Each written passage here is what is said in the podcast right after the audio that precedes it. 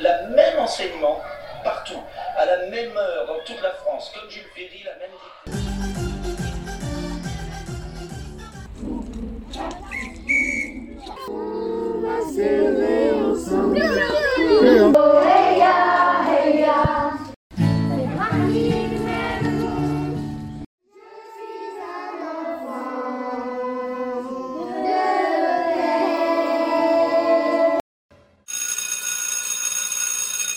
Et voilà.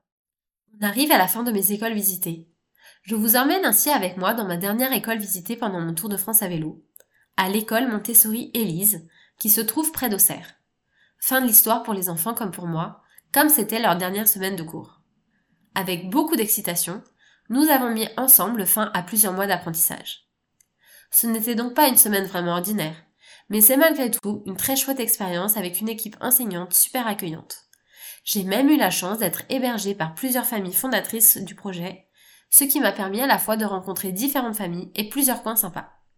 J'ai par exemple eu la chance de passer à Maïl-Château, un petit village perché super mignon, et j'ai vu de multiples biches pendant toute la semaine. Un grand merci à Marine, Perrine et Clotilde qui m'ont ouvert la porte de chez eux et qui m'ont offert des moments en famille à leur côté.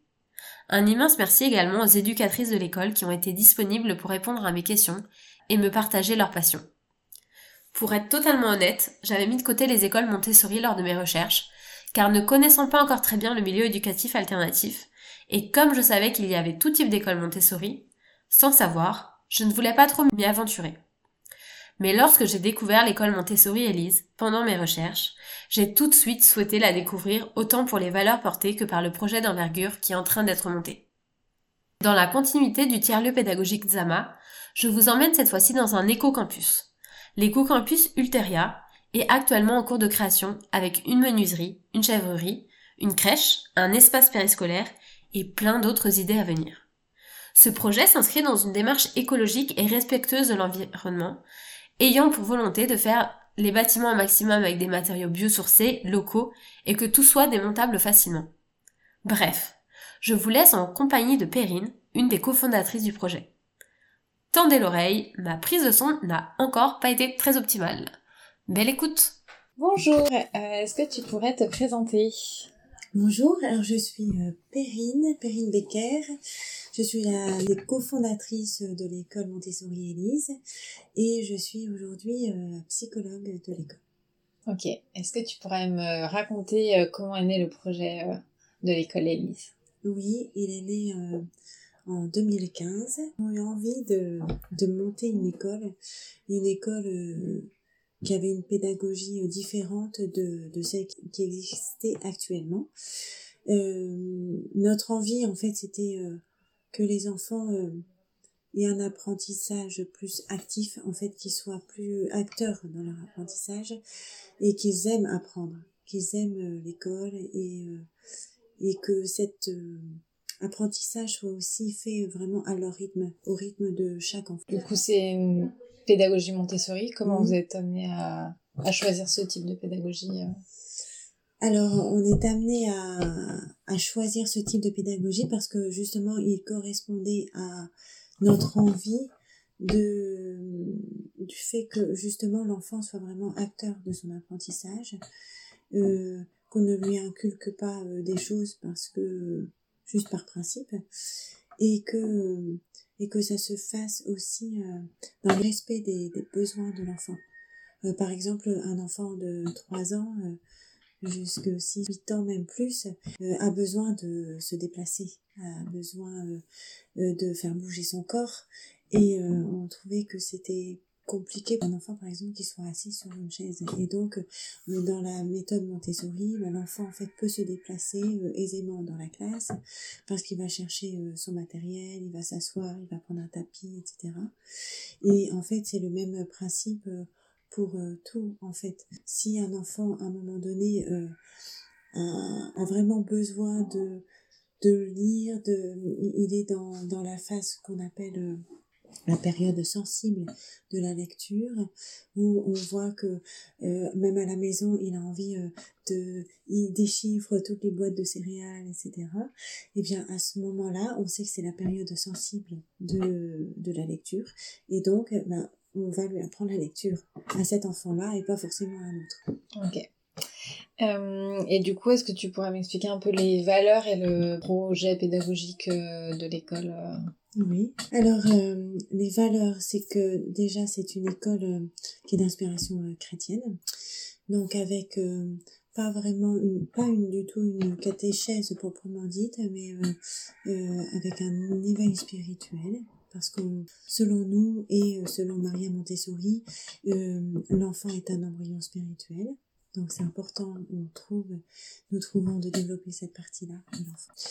Une autre valeur, c'est que pour nous c'est très important euh, que cette pédagogie se fasse en coéducation avec les parents, euh, à travers euh, un, accompagnement parental, des ateliers avec les parents. On peut échanger autour de la, de la pédagogie et ce que vivent les, les parents à la maison avec leurs enfants, afin qu'il y ait vraiment une continuité entre l'école et la maison. Par exemple, en fait, euh, dans l'école, ce qui est très important, c'est de développer euh, l'autonomie des enfants. Si à la maison, les parents ne développent pas euh, l'autonomie des enfants, mais il n'y a pas de continuité. Donc, euh, c'est compliqué. Euh, un autre pilier, donc c'est ce que je viens de dire, c'est de développer euh, l'autonomie de, de l'enfant. C'est de répondre en fait aux besoins de l'enfant qui sont en 3-6, aide-moi à faire par moi-même, et en 6-12, aide-moi à penser par moi-même. Euh, une autre valeur très importante, euh, c'est aussi euh, le, savoir vivre, en fait, apprendre les enfants à vivre ensemble, dans la bienveillance. Et, cela se fait aussi grâce à une, équipe qui est vraiment soudée et qui s'attache à, travailler beaucoup par rapport à ça. Comment, comment faire en sorte d'aider les enfants à être bien ensemble, être bienveillants, à respecter leurs besoins à eux, tout en respectant les besoins des autres. Va Ouais. Euh, du coup, tu est-ce que tu pourrais me présenter un petit peu plus euh, l'école? Euh, la structure, le nombre d'enfants, D'accord. de manière plus globale alors, aujourd'hui, l'école compte, compte à peu près euh, 40 élèves et euh, bientôt, ça sera euh, 44. Euh, avec une équipe euh, d'une dizaine d'adultes, de 10 adultes, euh, comptant euh, les éducateurs, les éducatrices, euh, une personne qui s'occupe de la communication, une personne qui est chargée du spirituel et aussi euh, euh, qui est aussi des, des parents à les aider au niveau des dossiers, etc. Au niveau de la gestion, euh, une psychologue et un direct. Et nous avons aussi euh, des services civiques en fait euh, qui, qui nous aident aussi dans la classe au quotidien. Ok.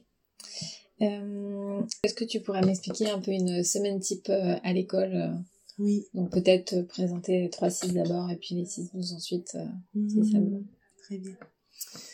Alors, une semaine type, c'est alors, en fait, tous les jours se ressemblent à peu près. Euh, le matin, donc, euh, nous commençons euh, l'accueil à 8h45. Les parents amènent leurs enfants et ils peuvent donner, communiquer des informations aux éducatrices si c'est nécessaire sur l'enfant. Et les éducatrices sont là aussi pour accueillir l'enfant, pour l'aider à le mettre au travail et aussi l'écouter s'il a des besoins, s'il a envie de dire des choses, de ce qui s'est passé la veille ou la nuit, etc. Donc c'est vraiment un moment très important d'accueil de l'enfant. Ensuite, euh, à 9 heures, en fait, le temps de classe proprement dit euh, commence, où euh, les enfants sont en, to- en autonomie. C'est-à-dire qu'en fait, en 3-6, les enfants peuvent prendre des ateliers qui ont été présentés, pardon, des ateliers qu'ils connaissent, en autonomie. Donc ils travaillent euh, seuls. Euh, parfois ils peuvent travailler également en groupe. Et euh, c'est aussi le moment où il y a une éducatrice qui présente des ateliers, c'est-à-dire qui montre euh, comment euh, un atelier doit être utilisé par l'enfant. Et chaque atelier représente une notion qui est à acquérir. En 6-12, c'est le même principe, euh, sauf que les enfants ont un travail un petit peu obligatoire, entre guillemets, à faire, c'est-à-dire qu'ils ont euh, des opérations de mathématiques, euh, des phrases grammaticales à analyser. Euh, tout ça, c'est écrit au tableau. Donc, ils savent qu'ils ont ce travail-là à faire le matin.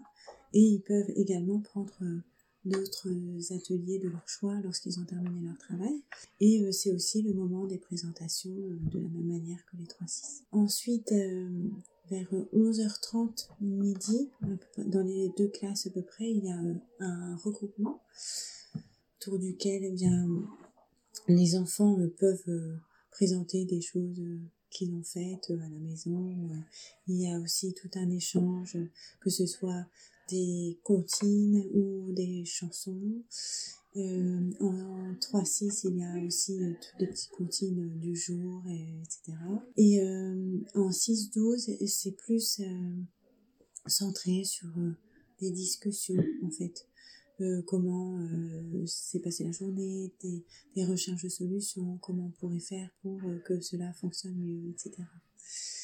voilà, ensuite vient le déjeuner où les enfants sont aussi euh, en autonomie, c'est-à-dire que euh, il y a souvent un groupe qui met la table.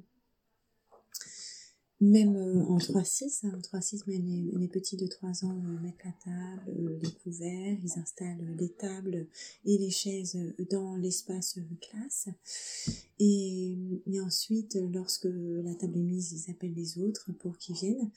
Et à ce moment-là, ils ont des lunchbox en fait, euh, qui ont été préparés par les parents. Donc, ils s'occupent euh, tout seuls de mettre le contenant des lunchbox euh, dans l'assiette, et ensuite ils déjeunent. Et à la fin du déjeuner, eh bien, ils le débarrassent, ils dans le lave-vaisselle, etc. Et il y a aussi un petit groupe qui remet les tables bien à leur endroit et qui nettoie les tables pour que tout soit impeccable à 14 heures.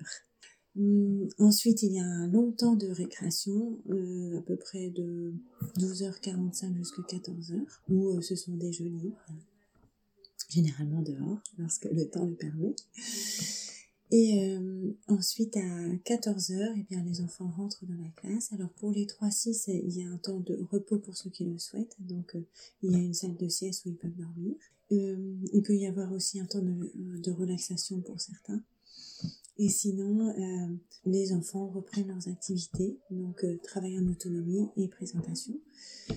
En 6-12 euh, à 14h, il y a un temps de, de lecture offerte, durant lequel une des éducatrices lit un chapitre, le chapitre d'un livre qu'elles ont choisi, et les enfants écoutent dans le calme.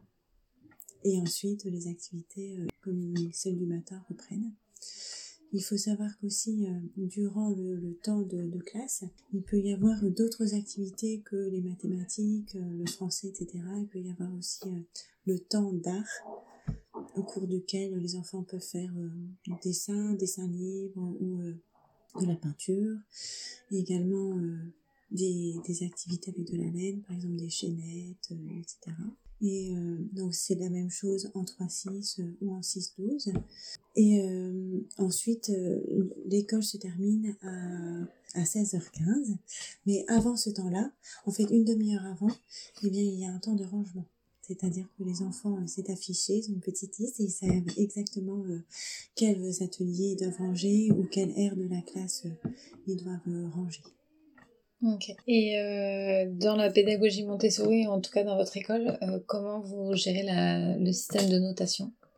Alors, il n'y a pas de système de notation parce que euh, nous estimons que il est préférable de, de faire en fait un enseignement qui soit vraiment personnalisé et surtout donc qui n'entraîne pas une concurrence entre les enfants et, et aussi qui permette à l'enfant de vraiment de travailler parce qu'il a envie de travailler, que ce soit une motivation en fait interne et non pas une, motivation externe, qui serait euh, le système de notation.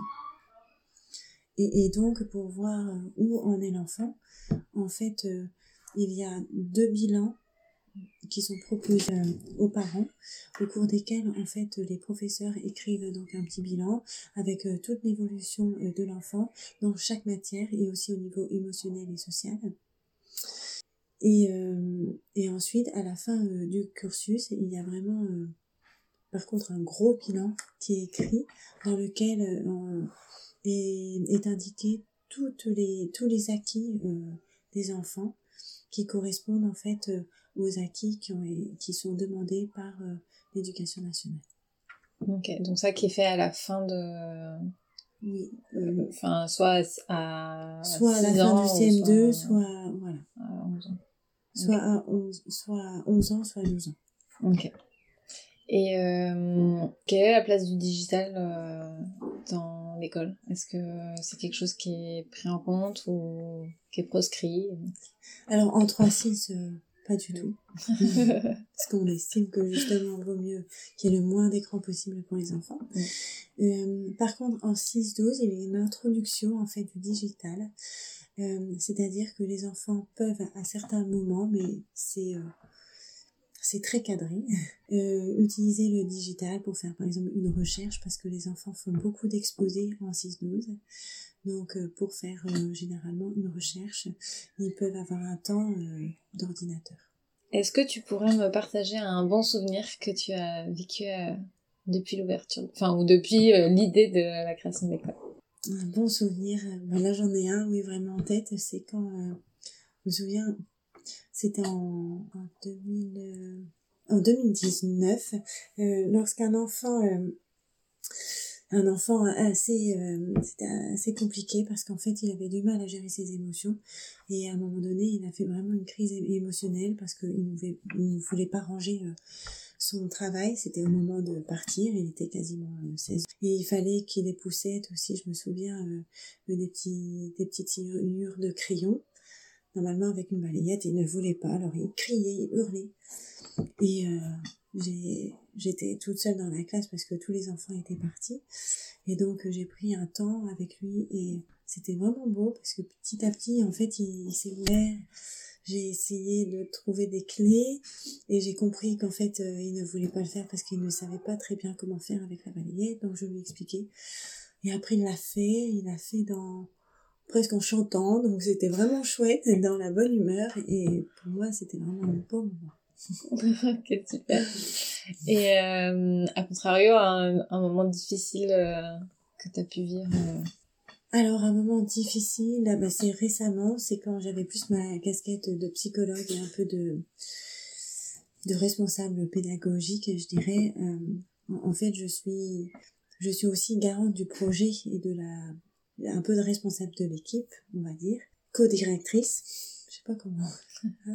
Et à un moment donné, j'ai dû euh, communiquer une, décision qui avait été prise par, euh par le CA, euh, de commencer l'école plutôt à 8h10 et ça a été très très mal pris euh, par les éducatrices parce que je pense que la communication qui était de bah, que cette décision venait de nous et non pas forcément d'elle n'a pas été bien faite je pense et donc c'était très dur parce qu'il y a eu comme un espèce de d'incompréhension, de conflit.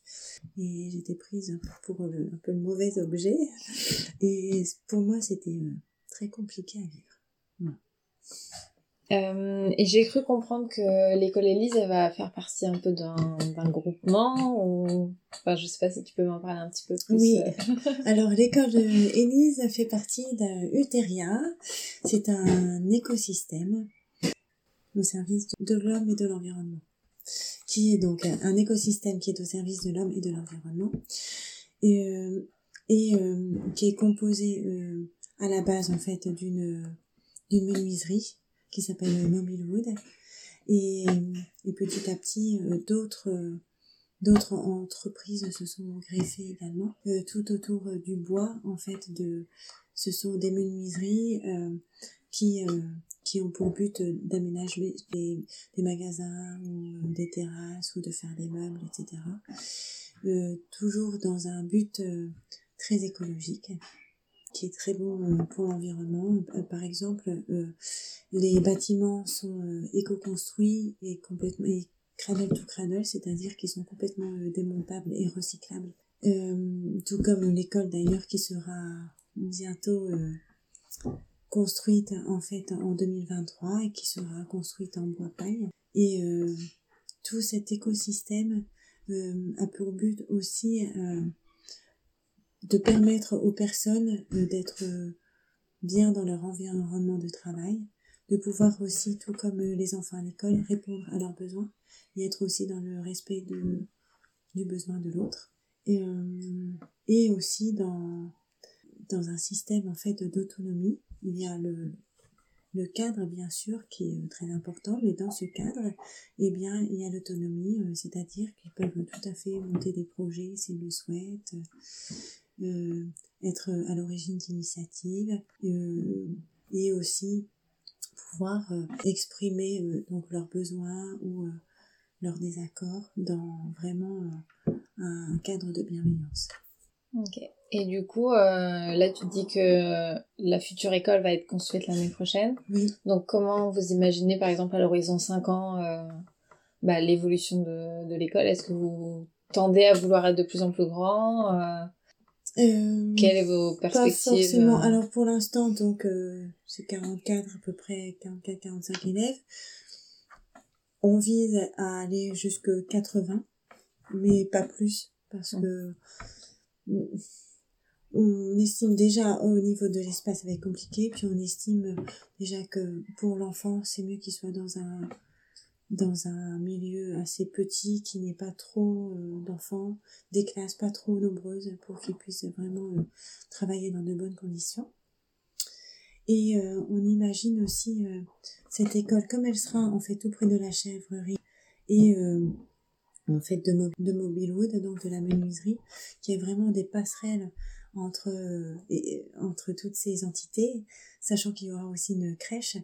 Donc euh, que qu'ils puissent, par exemple pour les plus grands, qu'ils puissent euh, construire quelque chose dans la menuiserie, qu'il puisse y avoir aussi des responsabilités des enfants, euh, même des plus jeunes au niveau des chèvres, euh, biberonner les chèvres, etc. Euh, il y aura bien sûr un potager de permaculture et euh, euh, il y aura aussi vraiment des passerelles entre euh, la crèche et l'école. Donc on aimerait bien que vraiment cet écosystème vive de façon euh, vraiment concrète dans la vie de tous les jours. Super, ça semble être un super projet. Euh, Est-ce que tu pourrais me partager euh, une ressource ou un livre qui t'a aidé dans la création de l'école ou dans ta posture de professeur? C'est la pédagogie. C'est un livre sur la discipline positive et qui, qui se base beaucoup sur la théorie euh, d'un philosophe qui s'appelle Adler. Et euh, ce, ce livre m'a, oui, m'a beaucoup plu parce que il, euh, il donne en fait des outils concrets aux éducateurs, euh, des outils à mettre en, place dans la classe euh, pour que l'enfant puisse euh, exprimer ses besoins, euh, ses émotions et, surtout qu'il apprenne à vivre, vivre ensemble en harmonie, en dépassant un petit peu tout ce qui est les, conflits et les impulsivités, que il permet à l'enfant en fait de, de, gérer lui-même au final ses, ses propres conflits en fait, même de vivre, euh, de gérer ensemble à plusieurs leurs propres conflits sans l'aide de l'adulte Mhm. et de façon bienveillante. Tu te souviens du nom, du titre ou... euh, Oui, c'est la discipline positive. à la discipline Ok. Et est-ce qu'il y a un conseil que tu aurais aimé euh, avoir euh, plutôt que ce soit pour la création de l'école ou en tant que posture euh, d'adulte face à des enfants? Que du coup t'aimerais donner à quelqu'un Un concept, un conseil. un conseil, un conseil. C'est d'être non jugeant, de, de prendre l'enfant euh, voilà, comme il est, de, de l'observer, euh, de, de le voir évoluer, d'être patient aussi envers euh, l'enfant, que ce soit euh, au quotidien, ce qui n'est pas toujours facile, parce que c'est toujours important de répéter, etc. Mais d'être patient aussi dans le fait que, que l'enfant peut toujours évoluer. Je peux en donner un autre aussi? Oui, vas-y. L'autre conseil, c'est euh, de vraiment... euh, ce qui est important, c'est vraiment de donner un cadre à l'enfant. parce que écouter, euh, qu'il soit à l'écoute de ses besoins, etc., c'est très important, mais c'est aussi important qu'il évolue dans un cadre, parce que sans cadre, en fait, ça peut être très angoissant pour l'enfant. Et il ne peut pas se, je pense, euh, c'est compliqué pour lui vraiment de se construire. Parce qu'il n'y a pas de, de cadre. Un cadre bienveillant, bien sûr, mais un cadre. Ok, super. Est-ce que euh, il y a une dernière chose que tu aimerais partager? Euh... Non, pas spécialement. Que j'ai bien aimé euh, tous ces échanges avec toi. Merci beaucoup.